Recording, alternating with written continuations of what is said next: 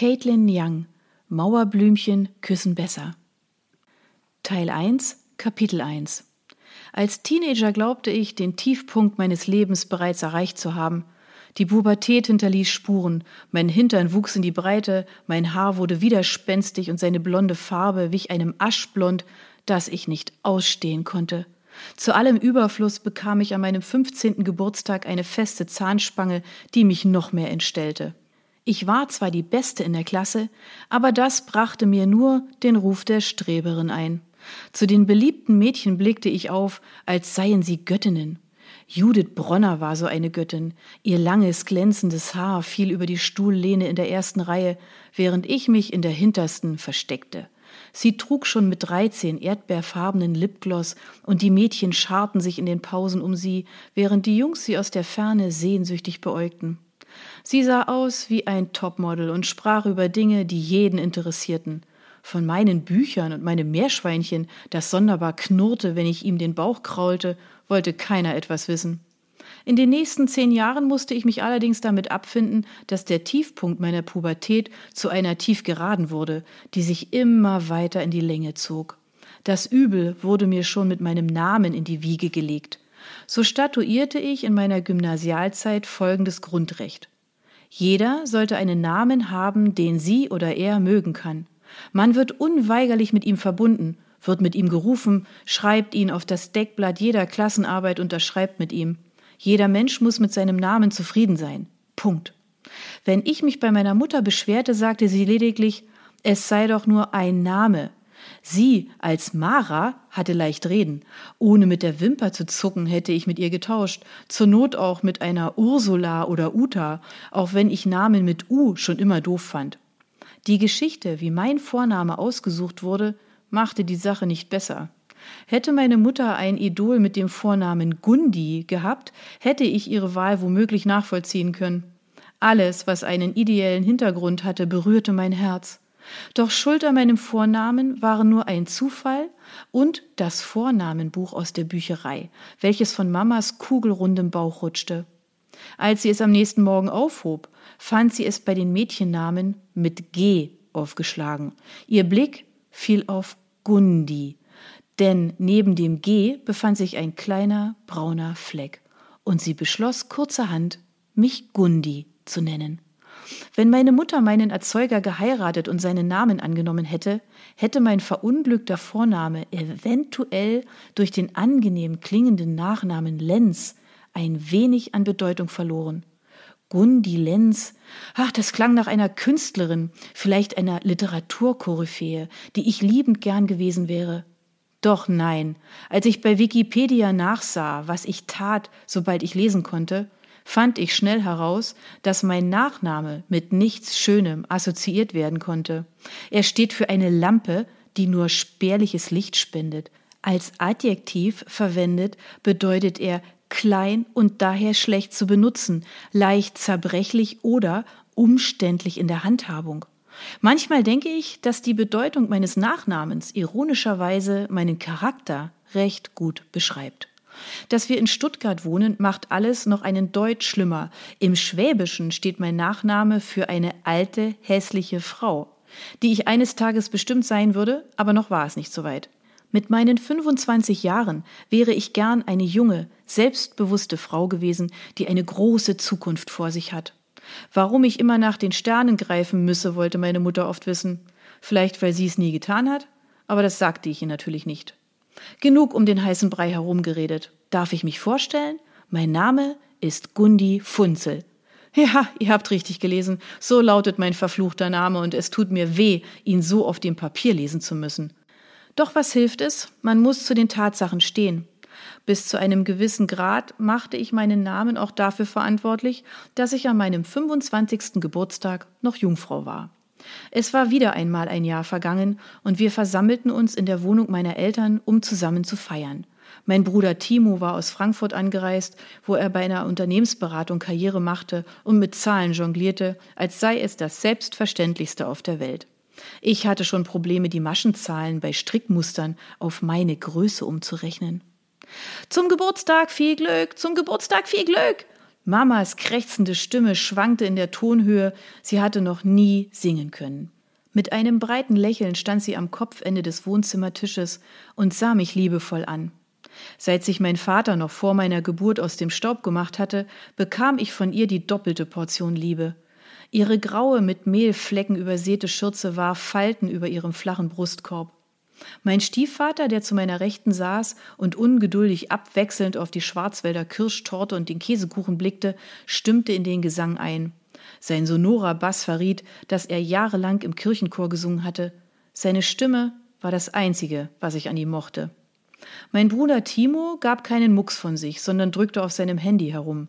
Er trug sein obligatorisches rotes Poloshirt, das auf jedem Foto von Familienfesten zu sehen war, und für einen Augenblick kam es mir so vor, als sei ich wieder ein kleines Kind. Es gab Bilder von jedem meiner Geburtstage, auf denen die Lichter der Kerzen flackerten und meine Augen erwartungsvoll leuchteten. Schon damals trug ich am liebsten Latzhosen. Nun saß ich hier, im Wohnzimmer meiner Eltern, das sich in den letzten Jahrzehnten kaum verändert hatte, und war bereit, meine Kerzen auszupusten. Mama hatte die alten Rollläden heruntergelassen und stemmte die Hände in die schmalen Hüften, um den großen Augenblick zu erwarten. An der beigen Wand hinter ihr hing ein Bild von einem Clown, das ich in der fünften Klasse gemalt und mit dem ich einen Preis gewonnen hatte.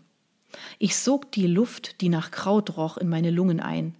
Dann blies ich mit all meiner Kraft, schaffte es aber nicht, alle Flammen gleichzeitig zu löschen. Immerhin zierten inzwischen 25 Kerzen den Kuchen. Eine bleierne Beklommenheit schlich sich in meine Brust. Während meine Familie applaudierte und mein Stiefvater Malte die Kirschtorte anschnitt, machten sich meine Gedanken, wie so oft und ohne dass ich es wollte, auf Wanderschaft zu einem früheren Geburtstag. Als ich 13 geworden war, hatte es am späten Nachmittag unerwartet bei uns geklingelt. Mama schickte mich zur Tür, weil sie gerade Blumenbeete befüllte und bis zu den Ellenbogen in Erde steckte. Aber schau bitte erst durch das Loch, bevor du die Tür öffnest. Mama war so vorsichtig, als wohnten wir in einer kriminellen Großstadt. Der Blick durch das Guckloch zeigte Annes verzerrtes Gesicht mit den riesenhaften dunkelbraunen Augen und den buschigen Brauen.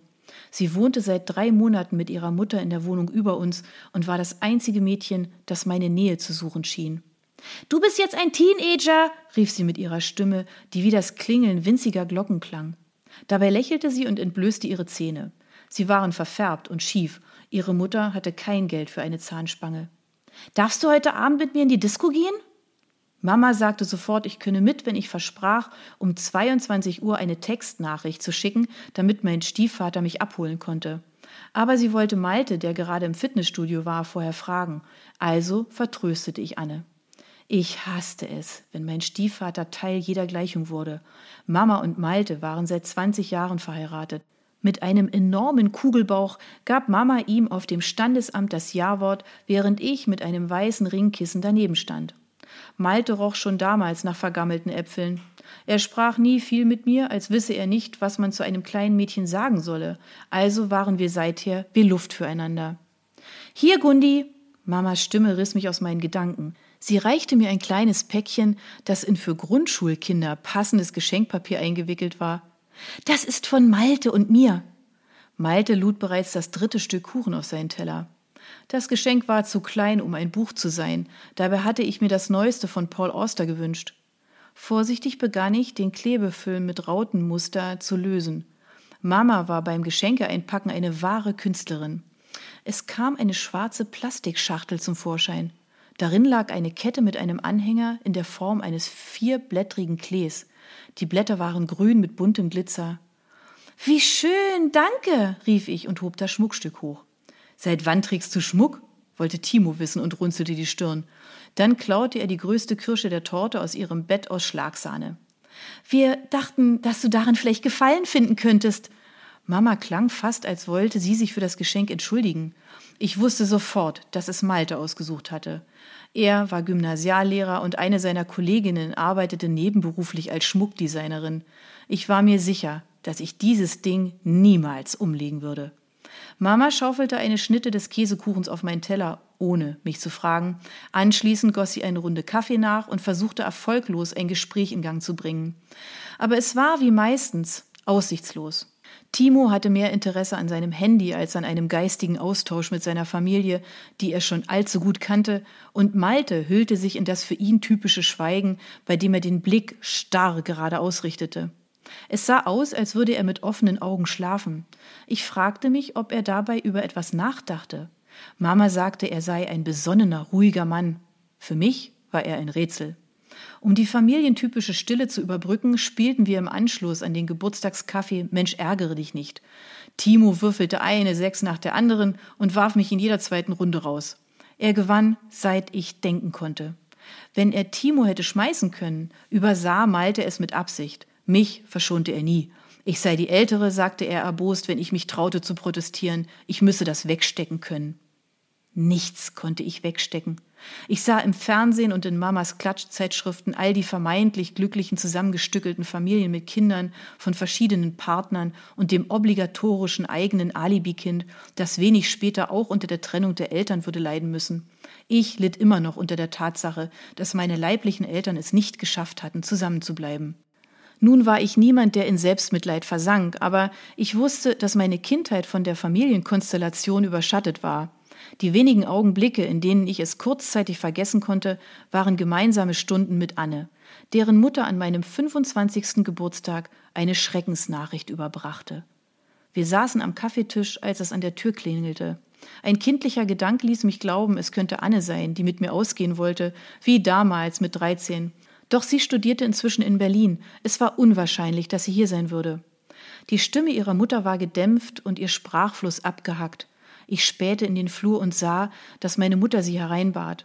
Frau Kling war die kleinste Frau, die ich kannte. Sie trug gern grün und sah aus wie ein Elf. An jenem Nachmittag glich sie einer in sich zusammengesackten Greisin.